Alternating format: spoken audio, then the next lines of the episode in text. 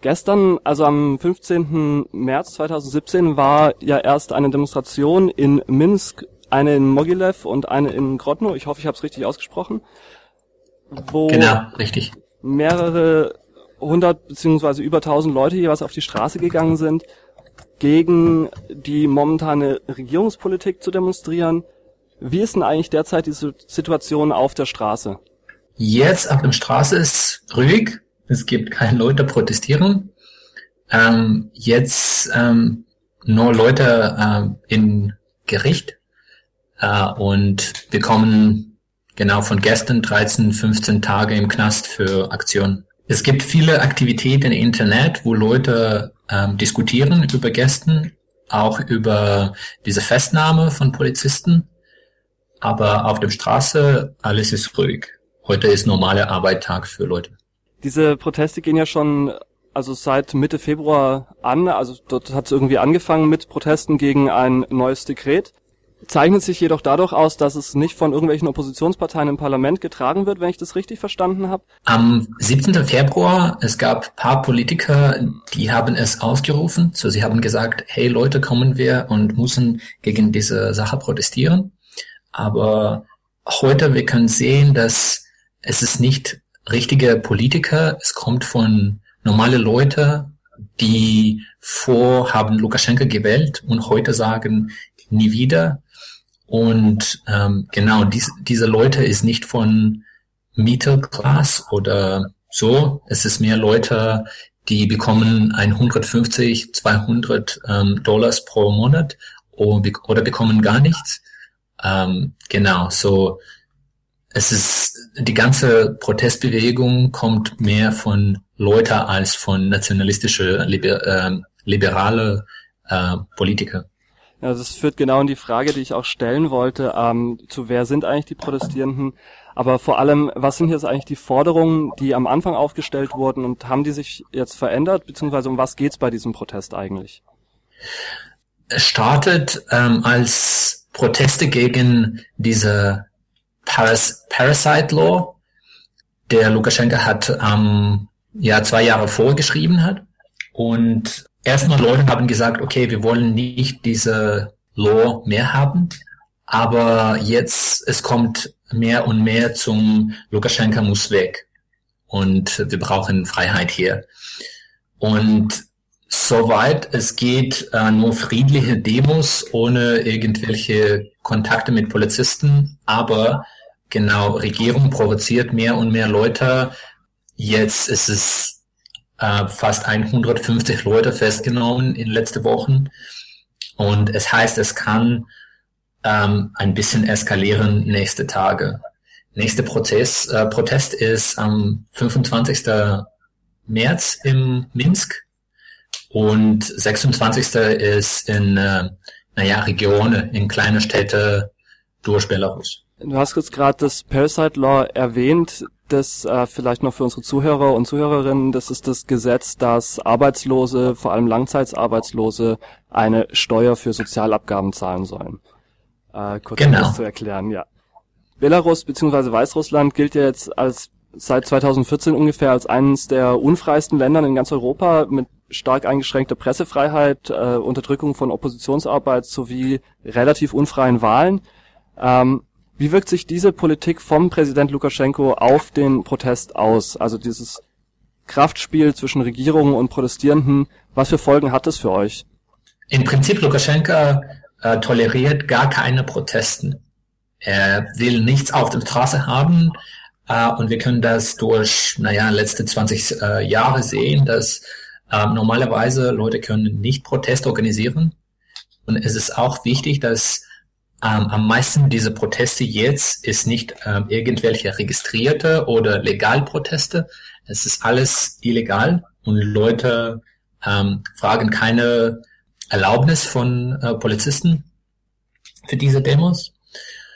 Aber jetzt mit tausende Leute auf der Straße, Lukaschenko sagt, okay, ja, vielleicht gibt es Probleme, aber Probleme kommt nicht von Präsident, Probleme kommt von Bürokraten und auch von Provokator, Provokateurs. So zum Beispiel gestern, als sie haben Anarchisten festgenommen, sie haben gesagt, ähm, genau, so diese Leute sind äh, Provokateurs in, in Demonstrationen. Äh, und andere Leute, naja, da kann sein, ist okay, du kannst kommen und diskutieren, ähm, ohne irgendwelche, ich weiß nicht.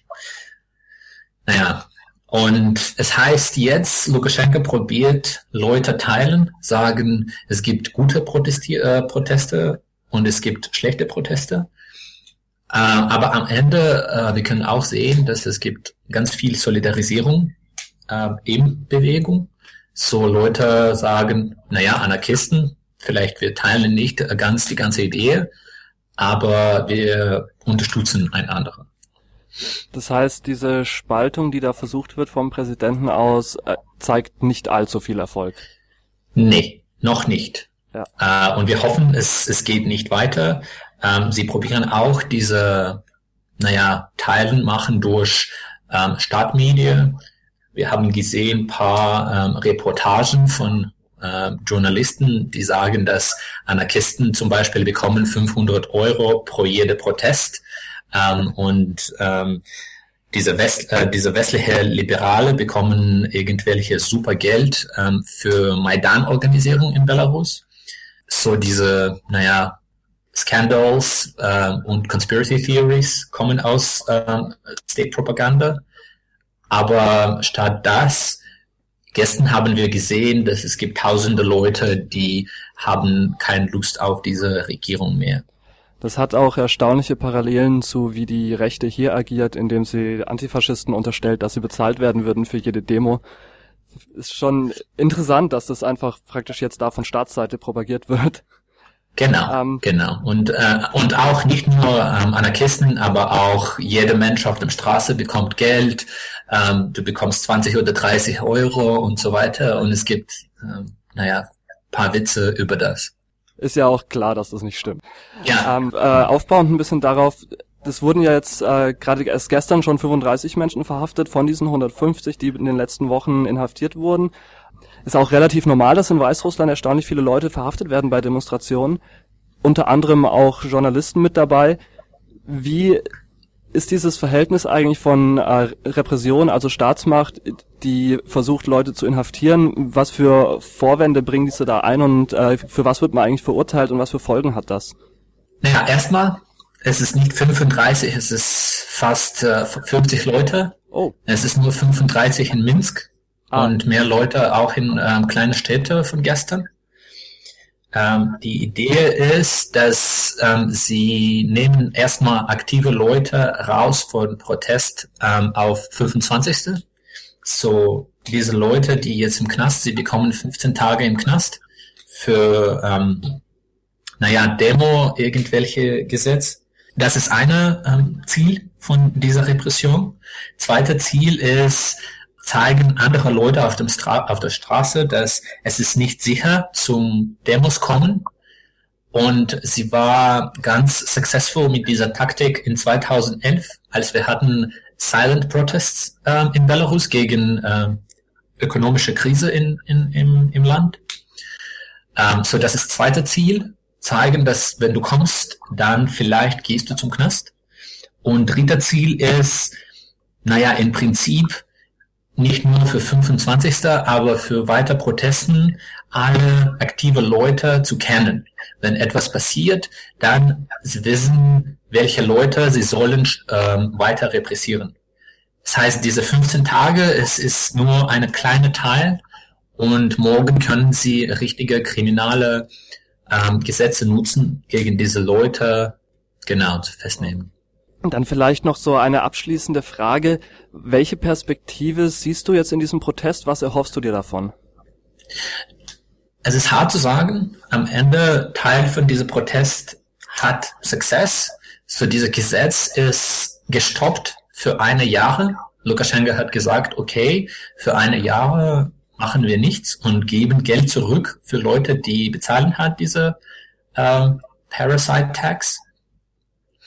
Ähm, aber wir können sehen, dass Leute wollen weitergehen und äh, ganz viele Leute expektieren ganz viel von 25. dass etwas groß passiert und äh, naja, erste Ziel ist gegen diese Parasite Law, aber zweite Ziel ist auch Lukaschenka wegbringen. Und es ist nicht klar, ob es geht oder nicht. Also am 25. können wir mal schauen, was passiert. Wie kann man sich am besten darüber informieren, was gerade an Protesten läuft und was erreicht wird? Naja, es gibt paar ähm, anarchistische Webseiten, die probieren alles, naja, Tracking und auch Informationen auf Englisch bringen. Es gibt ähm, pramen.io, äh, P-R-A-M-E-N.io. Es gibt auch anarchistische Black Cross Belarus. Sie schreiben mehr über Repression, aber auch im Prinzip, in generell. Das ist ABC Belarus. Und genau durch diese Gruppe, du kannst auch schreiben und fragen, äh, was geht los und so weiter. Gibt es noch irgendwas, was du noch unseren Zuhörern mitteilen möchtest? Leute irgendwo in Deutschland, wenn sie wollen, äh, sie können irgendwelche Solidaritätsaktionen machen für Leute, die jetzt im Knast sind. Es ist immer ganz nett rauszufinden, dass du bist nicht alleine in dieses scheiß Land, aber auch es gibt Leute irgendwo, die teilen deine Perspektive und auch deine, ähm, naja, Lebens- und Freiheit.